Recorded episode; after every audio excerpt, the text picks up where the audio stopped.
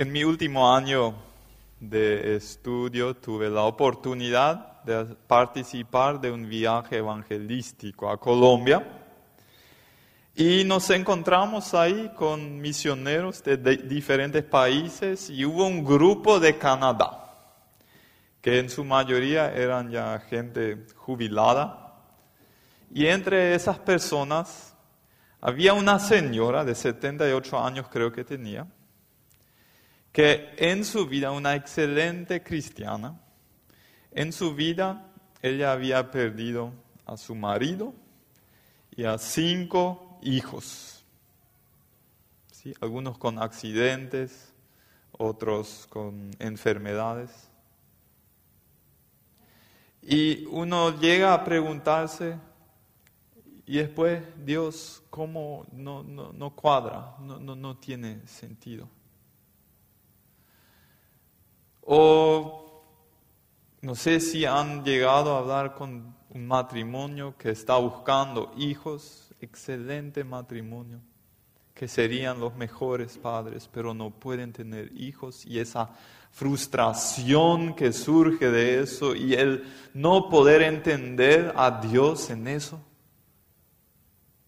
¿O qué pasa cuando gente corrupta, malvada, prospera? No sé, por explotar a otros, por no pagar impuestos. Y las personas que hacen el esfuerzo para ser íntegros, para no mentir, para ayudar a otros, luchan con sus finanzas. Y en esas situaciones llegamos a, de alguna manera, luchar con Dios y con su bondad y hacerle la pregunta a Dios, ¿Cómo puedes permitir que cosas así ocurran? No me cuadra. Lo bueno es que la Biblia no oculta el hecho de que los hijos de Dios muchas veces se frustran con Él. ¿Por qué? Porque es imposible que un ser infinito como yo lo soy pueda entender completamente a un ser infinito como lo es Dios. ¿Sí? Es filosóficamente imposible. Y, y, esa parte que no entendemos nos causa frustración. Y no solamente a nosotros. Eso ya al pueblo de Dios hace miles de años le creó esa frustración y la Biblia nos relata unos cuantos de esos diálogos muy apasionados donde hijos e hijas de Dios se acercan a Él y le dicen, Dios no te entiendo. Y uno de esos es el profeta Habacuc, ¿sí? uno de los pequeños profetas más hacia el final del Antiguo Testamento. No sé, tal vez no todos sabían que existe ese libro en la Biblia, pero sí existe. No es muy largo, tiene tres capítulos, pero el libro completo es un diálogo donde Habacuc está luchando con Dios acerca de ciertas cosas que pasan en el mundo y que no le cuadran. Y eso causó una crisis bastante profunda en él, una crisis de fe. Y Habacuc, al, inicio, en, el capítulo 1, del 2 a 3, le hace dos preguntas muy claves a Dios. Preguntas que cuando nosotros pasamos por momentos difíciles donde no le entendemos a Dios, eh, nos mueven también. Y una pregunta es, ¿hasta cuándo? Y la otra pregunta es, ¿por qué? ¿Sí? Y ahí dice Habacuc, ¿hasta cuándo debo pedir ayuda, oh Señor? Pero tú no escuchas. No sé cuándo oraste así la última vez con Dios. ¿Sí? Nosotros en el mundo evangélico tenemos, creo que algunos mitos. ¿sí? Cuando me acerco a Dios para orar, tengo que poner cara de, de, piadoso y solamente alabarle por la verdad. Pero es todo lo contrario de lo que pasa en mi interior. Y acá Habacuc está sacando todo eso. ¿Por qué no me escuchas? Tendré siempre que ver estas maldades. ¿Por qué debo mirar tanta miseria? Donde quiera que mire veo destrucción y violencia. Estoy rodeado de gente que le encanta discutir y pelear. ¿Cuál fue la frustración de Habacuc? Él vivía en un tiempo donde las autoridades políticas fueron súper corruptas. ¿sí? Y, él oraba a Dios, por favor, Dios te pido que intervengas porque ellos están explotando a las personas marginadas y, y me cuesta observar todo eso. Y Dios no hace nada, nada, como si estuviera hablando en contra de una pared. Es el mismo efecto que tiene. Y se frustra con eso. Y le crea una, una, una crisis. Una crisis. Y después, de repente, Dios comienza a responder. ¿Y saben qué? La respuesta no le ayuda a Habacuc, sino lo hace todo más grave aún. Porque, ¿qué es la respuesta de Dios? No voy a leer todo, pero parafraseando, Dios le dice, bueno, ya tengo preparado el remedio para los corruptos en Judá voy a levantar un pueblo aún más malvado y aún más violento y aún más corrupto para que ellos vengan y le castiguen a esos corruptos en Judá. Y Habacuc está, ¿por qué te pedí tu consejo? No? Dios con tu respuesta lo estás haciendo todo más grave aún. Es como si yo me quejaría de ciertos miembros de la iglesia, no sé, que eh, que chismosean o que no pagan su diezmo, no sé.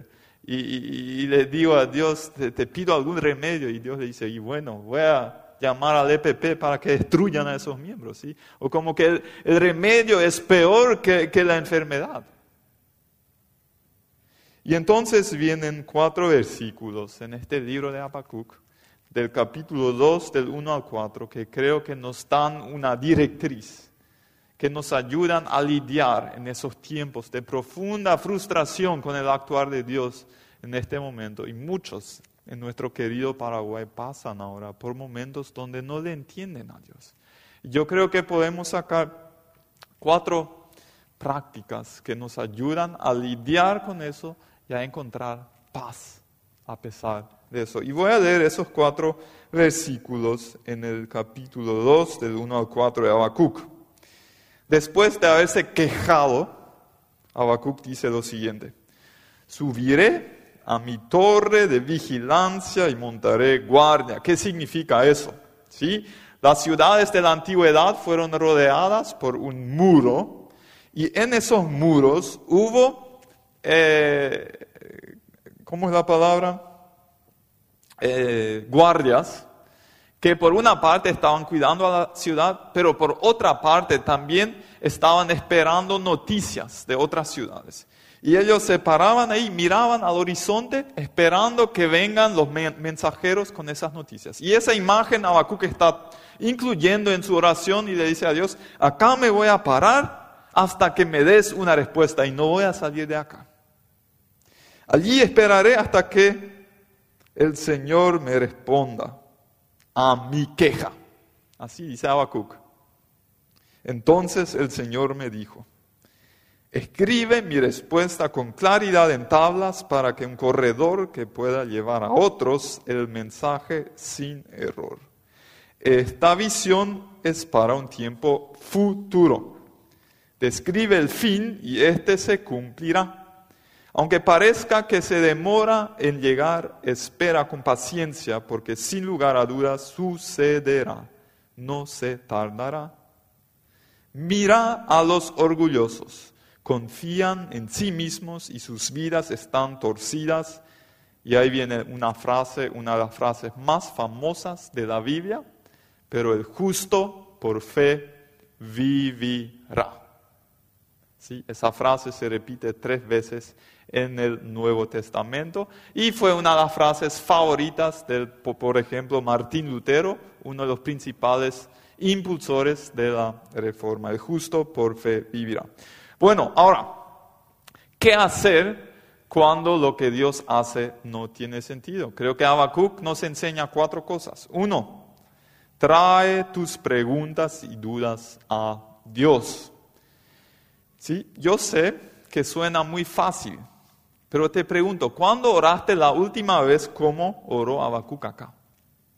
Realmente asincerándote con Dios en tu oración y mencionando todos los sentimientos, también los tal vez no tan santificados a Dios. ¿Sí? Es interesante que el, libro más grande de la Biblia es el libro de los Salmos. ¿sí? Los salmos son canciones que el pueblo de, Dios solía cantar también en los cultos y todo eso. Y hay más salmos de lamento que salmos de alabanza. ¿Por qué tuvieron un lugar tan importante los salmos de lamento en, ese libro de la Biblia? Porque si nosotros aprendemos a expresar verbalmente las frustraciones, los sentimientos, lo que nos carga, lo que nos preocupa, eso tiene valor terapéutico. Solamente personas con cierta madurez saben mencionar los sentimientos con su nombre. Y es algo muy provechoso que nosotros podemos aprender. Cuando estás frustrado con Dios, tenés que decirle. Lo que muchas veces suele pasar cuando gente está muy decepcionada o muy triste o frustrada, ¿qué hacen? toman tal vez demasiado alcohol o se vuelcan a la pornografía o algún tipo de vicio para calmar el dolor que está dentro de ellos. Pero si yo aprendo, y a mí me ha tocado en el, trabajo con jóvenes, he, he acompañado a unos cuantos jóvenes que luchaban con la pornografía.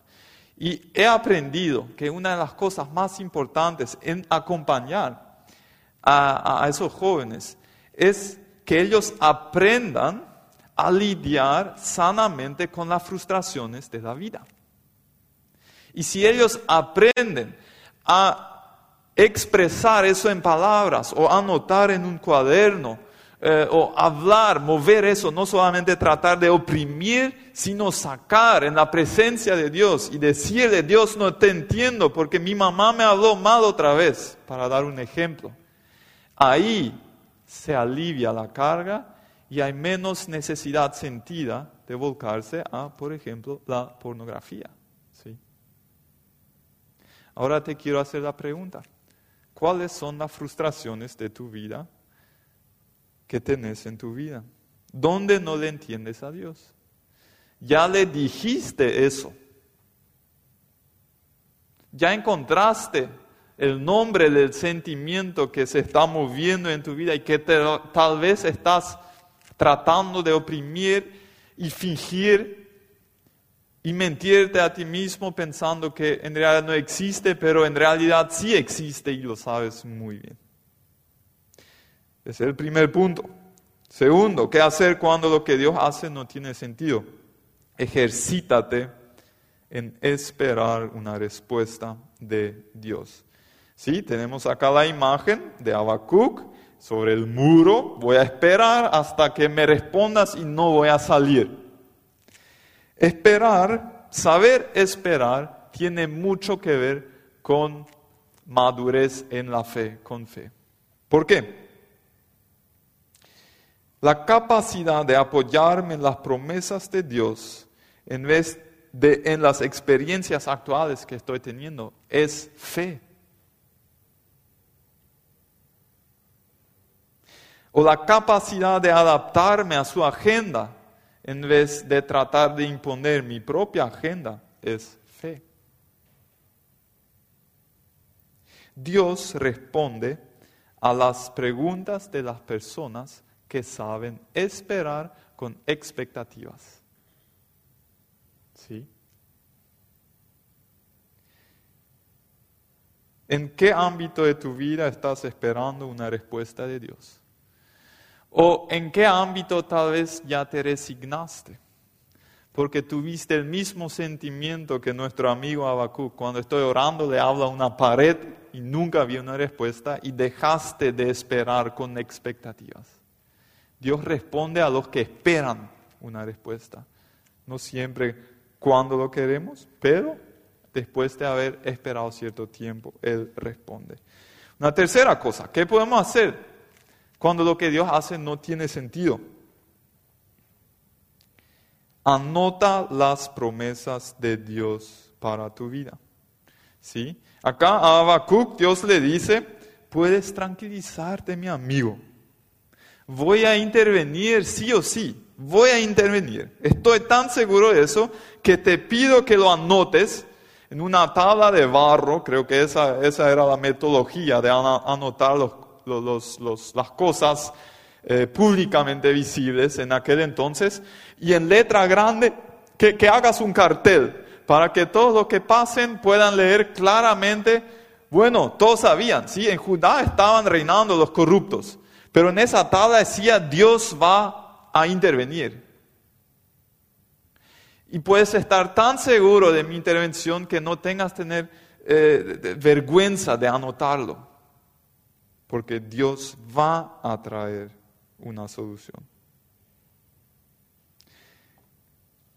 La disciplina de anotar las promesas de Dios para nuestras vidas nos transforma y nos bendice. Porque en el momento donde yo tomo un bolígrafo y lo anoto en mi cuaderno, lo interiorizo. Y a veces se dice que el camino más largo entre la mente y el corazón, eh, que el camino más largo que existe es el camino de la mente al corazón. Yo no solamente necesito saber intelectualmente las promesas de Dios, necesito comprender con mi corazón. Y eso en el, en el en el proceso de anotarlo, eh, me ayudo a mí mismo a comprender y a sentir las promesas que Dios tiene para mí. Una cuarta cosa, y después quiero, he invitado a un amigo mío, Andy Moreno, que comparta su testimonio de vida, porque él pasó por momentos donde lo que Dios hizo no tiene sentido. Pero antes, mi cuarto punto, encuentra paz en la convicción de que Dios hará justicia. ¿Qué significa cuando acá dice el justo por fe vivirá? El justo acá es la persona que a pesar de que las circunstancias aún no han cambiado, su interior ya ha cambiado porque ha entendido y puede relajarse en la convicción de que en el momento correcto Dios satisfará, satisfacerá mi anhelo a la justicia. Ahora, si vos te tratás, sentís tratado injustamente por personas, puedes tener la seguridad de que Dios hará justicia. Y eso es fe. Si tienes preguntas y aún no le entiendes a Dios y Él no te respondió, puedes saber que llegará el momento en el Dios satisfacerá tu anhelo a más claridad. Porque la Biblia dice, ahora entendemos por parte, pero en aquel día, cuando yo estaré en la presencia del Señor, ahí voy a tener un entendimiento más completo. Y aunque ahora no entienda ciertas cosas en mi vida, ahí voy a ver que por ciertos motivos tuvo sentido. Y es interesante cómo termina el libro de Habacuc. Termina muy optimista. Dice lo siguiente en el capítulo 3 del 18 al 19. Aún así me alegraré en el Señor. Las circunstancias aún no cambiaron pero ya tengo alegría. Me gozaré en el Dios de mi salvación. El Señor soberano es mi fuerza. Dios le da un premio a las personas que se ejercitan en la fe y le dicen, Dios, yo no te entiendo, esta situación es difícil para mí, pero yo confío en que lo que estás haciendo es lo mejor y que algún día me vas a ayudar a entender. Y volviendo a Colombia, una de esas noches vivíamos en un hotel bastante sencillo, bastante simple. En una de esas noches, esa misionera de Canadá, eh, no sé, entramos en conversación, yo con ella, ella conmigo, y ella me comentó, te voy a comentar un secreto. Casi nadie lo sabe todavía. ¿Sabes qué? Y ella perdió cinco hijos y, su marido. Y uno espera que una mujer así se, se amarga por la vida. Pero ella me dijo, ¿sabes qué? Yo hace poco le conocí a un hombre de mi edad, viudo, y me enamoré locamente. Y yo no sé si él me ama. ¿sí? Parecía una, una conversación con adolescentes así. ¿sí? Yo no sé si él quiere casarse conmigo, pero yo tanto quisiera casarme con él. Yo le pregunté por curiosidad, ¿cómo se siente enamorarse a los 78 años? y ella me dijo, yo me siento como si tuviera 18 años. Eso me mostró, después escuché de otras personas que ella realmente se casó con ese príncipe de sus sueños. Pero lo que sí, esa, mi punto es, esa mujer tuvo un corazón con paz y con gozo y con optimismo, a pesar de todo lo difícil que pasó en su vida. Y es eso lo que Habacuc está encontrando acá en su lucha, cuando lo que Dios hace no tiene sentido. Le invito a Andy y los sugieres nos van a ayudar a poner dos sillas acá. Quiero hacer una entrevista con Andy, que en su vida ha pasado por situaciones muy difíciles. Y hoy te pusiste el shorts, Andy. No sé si a propósito para que todos podamos ver tu pierna también, ¿sí? Y puedan saber que no nos estamos eh, inventando esa historia. Excelente, ya está. Andy Moreno es miembro de nuestra iglesia. Y eh, Andy, ¿hace cuántos años más o menos fue tu accidente de moto? Bueno, buenas noches. Buenas noches. Me presento, como ya dijo Rafa, soy Andy Moreno, exa Concordia. Eh, tengo unos apuntes acá porque para no salir de la raya, ¿verdad? Porque hace 15 años van a ser, o sea, hay muchas cosas que contar. Eh, así que me voy a enfocar en lo más importante, rápido que se podría decir. 17 eh, de junio del 2006 eh, fue el accidente. 2005 había terminado el colegio, jugaba fútbol, vóley y tenis en el Deportivo Alemán, acá en Sport Concordia. durante mi adolescencia fui siempre muy adicto al deporte, ¿verdad? Hasta terminar el colegio, bailé el vals, hicimos un viaje entre amigos, volvimos, empecé la universidad y lunes 19 eh, de junio iba a rendir mi primer examen de ingreso cuando sábado 17 eh, cambió mi vida, ¿verdad? Eh, me chocó un auto, conocen Marisca López, bueno, frente a Murú Charoga, un, yo estaba yendo sobre Marisca López y el auto también sobre Marisca López, una camioneta, y él hace un giro indebido, que él de su lado no puede doblar, bueno, dobla a la izquierda y, me choca de frente. Yo estaba en mi moto y mm, eh, la moto explotó, ya que yo en la cuadra anterior había cargado tanque lleno también. Entonces, em, después de, mucho lo que pasó, me di cuenta que ya esa noche tuve un ángel conmigo, hablando metafóricamente, ¿verdad? ¿Por qué? Porque detrás mío venía un auto cualquiera, un auto que mm, hay muchos autos sobre Marica López, ¿verdad? Eh, un sábado a las 21 horas, 22 y 15 minutos eran realmente. Yo estaba en camino al Deportivo Alemán para encontrarme con mi familia. Ah, había una cena ahí de San Juan y todo eso. Em, ese ángel frenó para no pisarme, que era el auto tras mío. Ese señor eh, va marcha atrás con su auto porque el fuego eh, realmente yo no me acuerdo de, la noche, solamente me acuerdo hasta, hasta, quedar, hasta minutos antes de quedar inconsciente. Como volé encima del auto, como volé encima del techo, como hubo la explosión de fuego, yo no me acuerdo. Ya me contó, me contó el Señor, ¿verdad? Porque le digo, Ángel, van a entender enseguida. Eh, ese señor agarra, eh, se baja su auto, agarra su, su extinguidor que compró el, día anterior, no anduvo, puso en el auto para cambiar el lunes, jamás pensó que no anduvo, agarró, apretó, anduvo, no me apagó a mí. Yo le dije, ¿por qué no me apagaste a mí? Después lo pude conocer personalmente. Y me dice, ¿y si te apagaba a vos, te iba a asfixiar? Y yo ahí, ah, cierto, el, extinguidor asfixia, ¿verdad? Me iba a dejar sin oxígeno y iba a morir. Eh, bueno, ya estaba prácticamente a punto de irme. Y agarra él mi pierna, hace camino con el matafuego para llegar a mi pierna, agarra mi pierna, me quita el fuego. Y ahí él me hace los primeros auxilios, ¿verdad? Me, me limpia las vías. Esa noche, por ejemplo, ya volaron nueve dientes.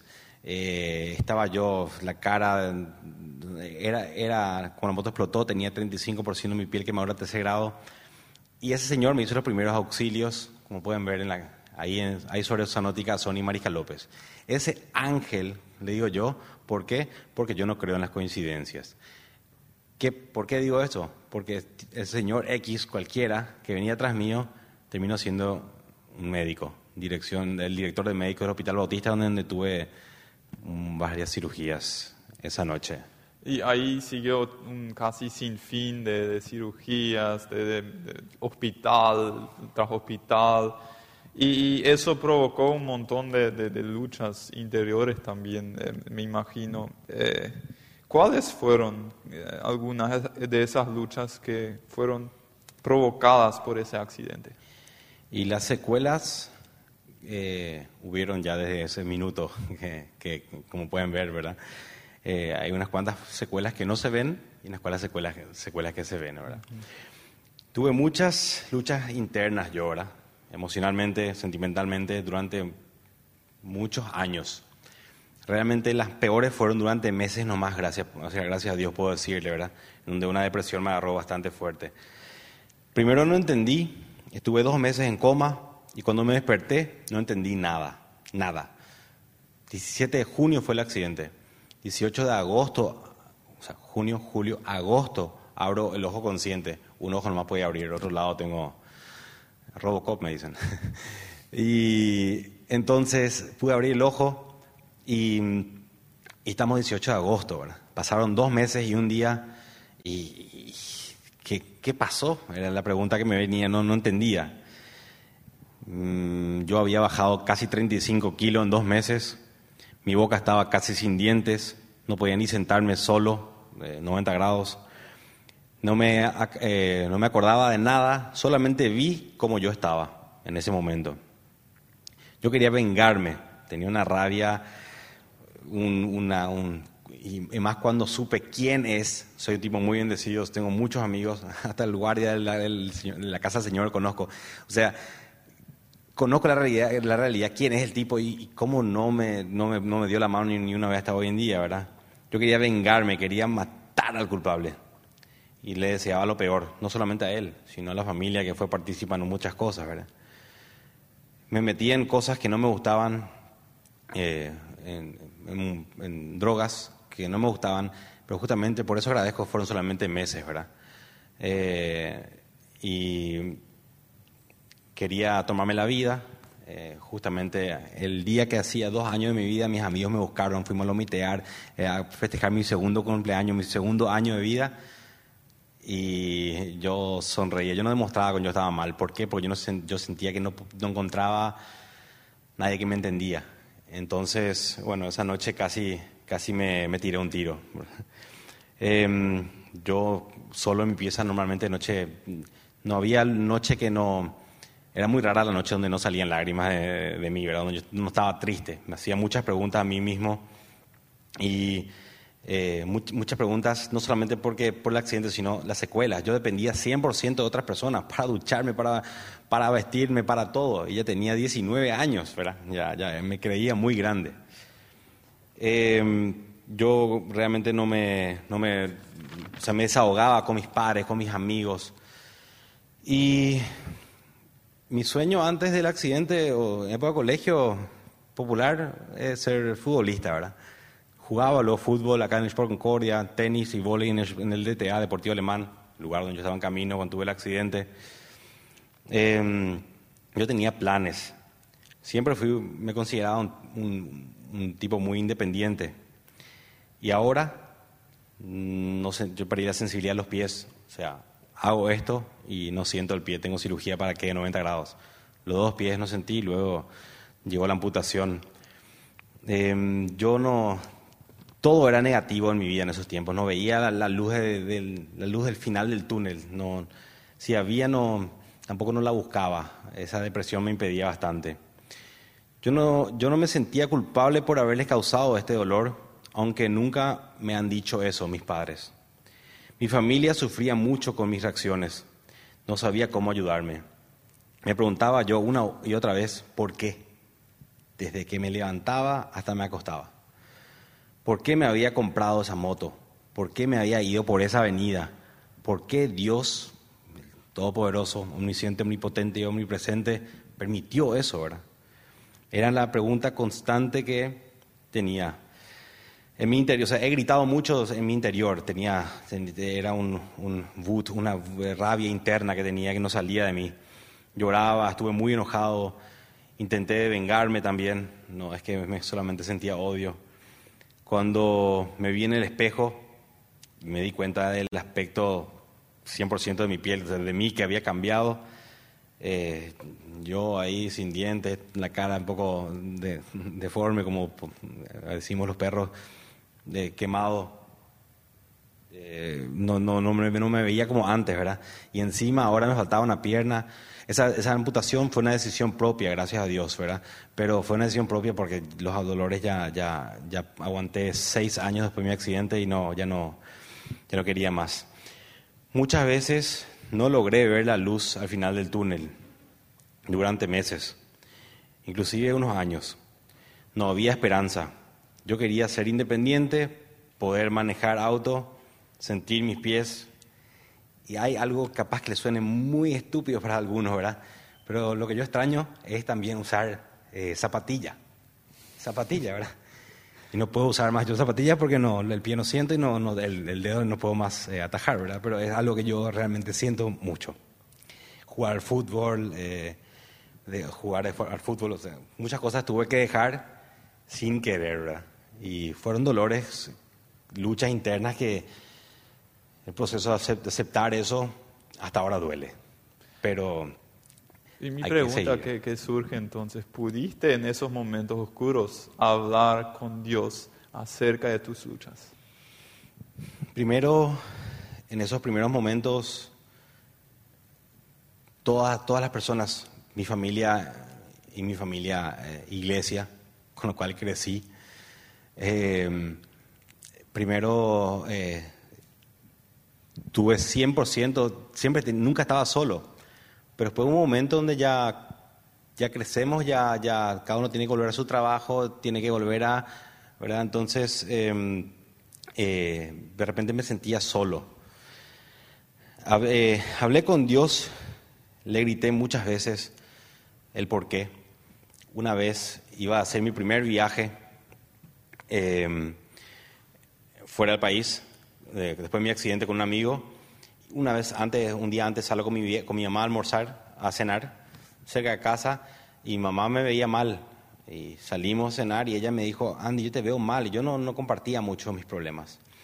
Y mi mamá me dijo, eh, Andy, em, si tenés problemas, gritale a Dios. Si no tenés, si tenés, tenés muchos amigos que vienen a casa y vos les contás y ellos tipo no te entienden o vos no, te sentís desahogado con ellos, desahogate con Dios. Y yo así, típico. Eso, siempre le dice la mamá al hijo, ¿verdad? Yo así, sí, mamá, sí, mamá, sí, mamá. No, no le daba, no, no, no, no, no, le daba eh, espacio en mi mente a, lo que, a muchas cosas que me decían muchos amigos también, ¿verdad?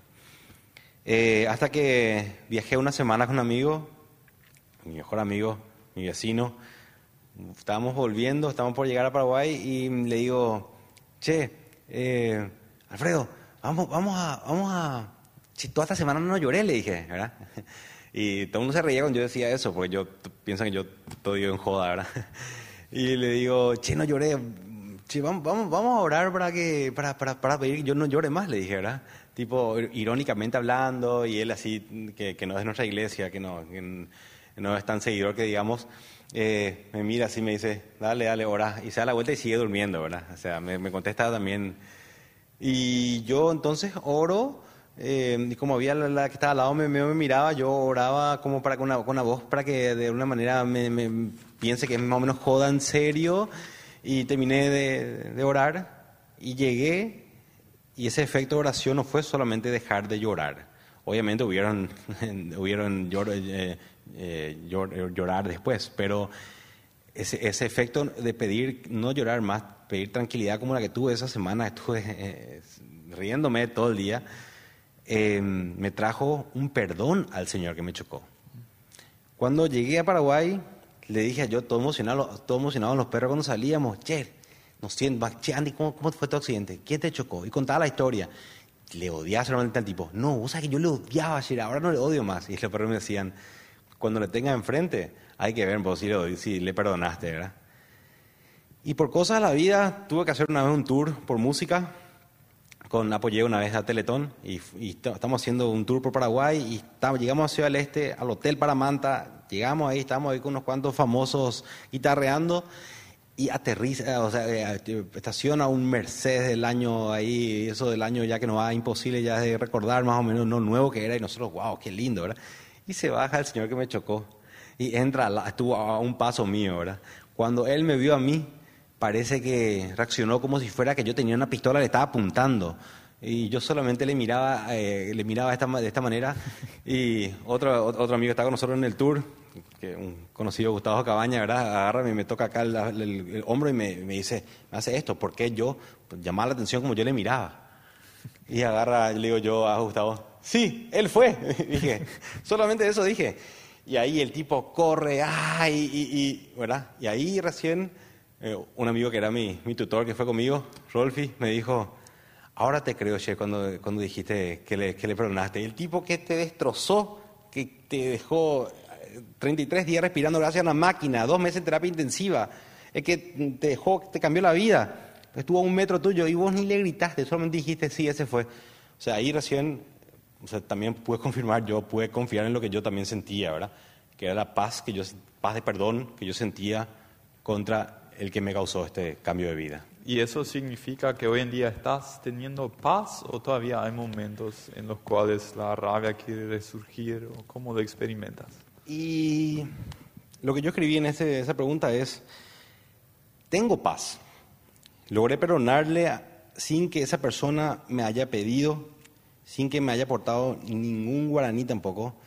Y se pueden imaginar que mm, mi recuperación no fue barata. Estuve en tres países, tuve más de 50 eh, cirugías y cada diente cuesta más que mi auto. o sea, eh, realmente no, no, no es que tuve mucho apoyo de parte de él, lo que, lo que hubiese sido justo. A veces entra una tristeza, una angustia, he recibido más tantas cosas de los hermanos de la iglesia que siempre estuvieron conmigo y están y espero que siempre estén. Mucha gente nos ha apoyado y Dios se encargará de la justicia. Yo sigo con fe de conseguir justicia acá a través de como tiene que ser, pero eh, tengo más fe en la justicia final, en que vamos a estar de frente, cara a cara con Él y ahí no hay corrupción que nos pueda salvar, cosa que me impide a mí ahora estar haciendo justicia.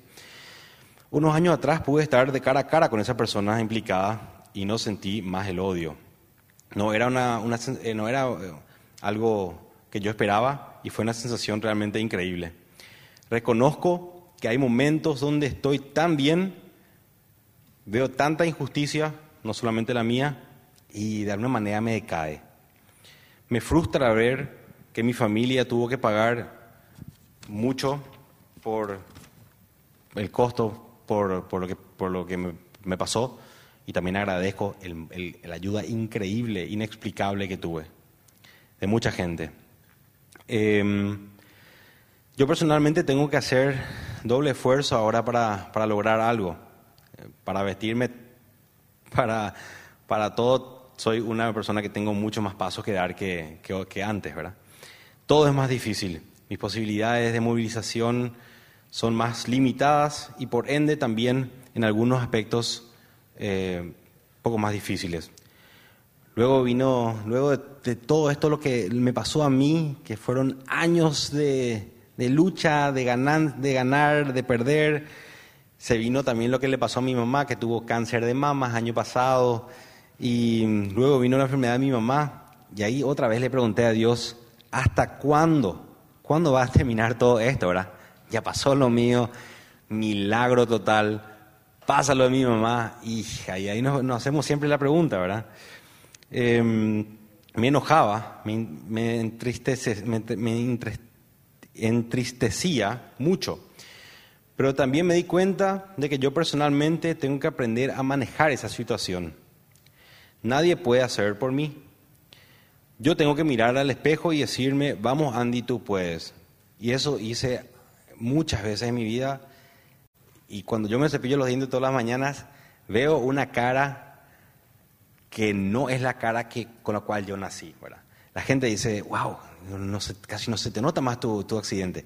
Claro, porque no conoce la, la cara real que yo tenía antes, que, que sigo sintiendo de repente no ver. De repente me río así, jaja, mira, puedo estar más chueco. De repente me duele eh, ver eso, ¿verdad? Mi familia, amigos y amigos- hermanos de la iglesia fueron un soporte muy grande para, para nosotros, para mí y para mi familia. Y agradezco también a Dios de haberme dado una esposa. El año pasado, 5 de septiembre, me pude casar, que me ama así como soy. Yo pensé que nadie iba a quererme como yo estaba. Andy, ¿por qué no renunciaste a tu fe? ¿Por qué seguiste siendo cristiano a pesar de todo? No fue fácil llegar a esto, pero la vida me hizo ver que Dios nunca me abandonó. Él es fiel. Él me, me daba el, el sentido de la vida. Fue mi único sostén en tantos momentos de oscuridad. Tantas veces no hubo más esperanza y ahí me aferré a Él. Antes que yo, que yo despierte consciente, los que me conocen y estuvieron esos días en el hospital saben mejor que yo que de repente el pastor, o sea, mi, mi- médico, que hoy en día es mi pastor, mi, mi hermano de iglesia, eh, le daba la noticia a mi mamá de que entra a despedirse porque yo no iba a amanecer con vida. Y el día siguiente mi corazón seguía latiendo. O sea, eh, antes que me diga a mí, ya demostraba él que la decisión humana no es la, la última decisión.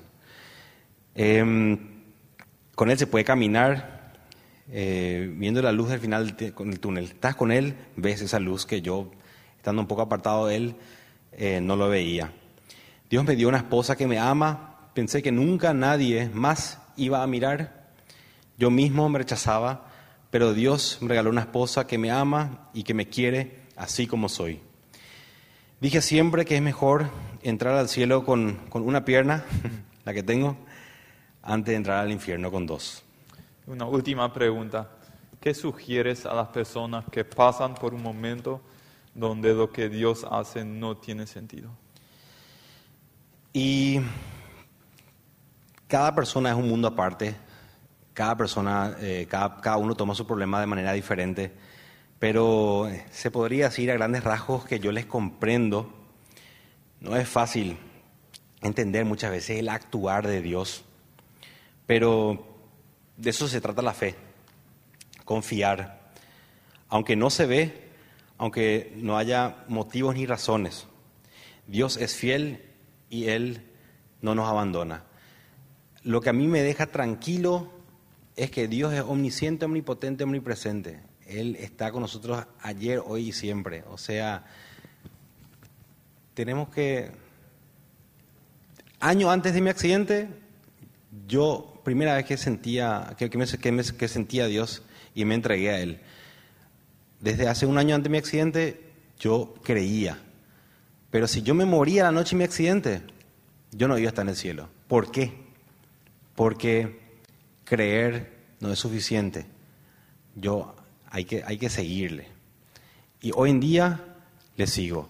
Soy un ser humano, tengo buenas y malas, malas, malas cosas, pero trato, tratamos con mi señora de seguirle y serle fiel. Amén. Gracias, Andy. Podemos darle un fuerte aplauso. Muchas gracias. Y, y quiero ahora orar por las personas que pasan por un momento difícil. Por tema de COVID y aglomeración no, no hacemos llamado al frente ahora. Pero los que seguramente, unos cuantos que están acá, que nos están mirando por Facebook, YouTube, están pasando por momentos donde lo que Dios hace no les cuadra. Quiero una oración especial por ustedes en este momento. Padre, te, te- te agradezco por el testimonio de Andy, que muestra que a pesar de circunstancias opuestas a nuestro bienestar, tú estás ahí manejando todo y a la larga eso es bien también para nosotros. Y ahora en este momento estoy intercediendo por las personas que están pasando por momentos difíciles y que no te entienden, Dios. Y yo te pido, Dios, que les des un abrazo en este momento, que les hagas sentir tu presencia, tu paz que sobrepasa nuestro entendimiento, tu consuelo, el Espíritu Santo es nuestro consolador y te pido, Espíritu Santo, que venga sobre las vidas de esas personas y las llenes. Porque esto sobrepasa nuestro entendimiento intelectual. Y que les haga sentir que pase lo que pase, tú estás ahí y vas a satisfacer el deseo de justicia y el anhelo de querer entender mejor el por qué y el hasta cuándo.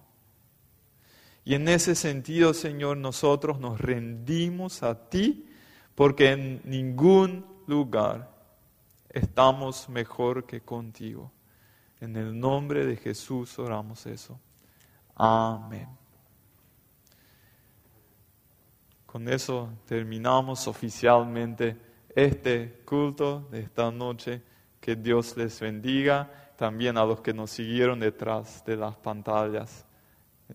Que tengan una bendecida semana.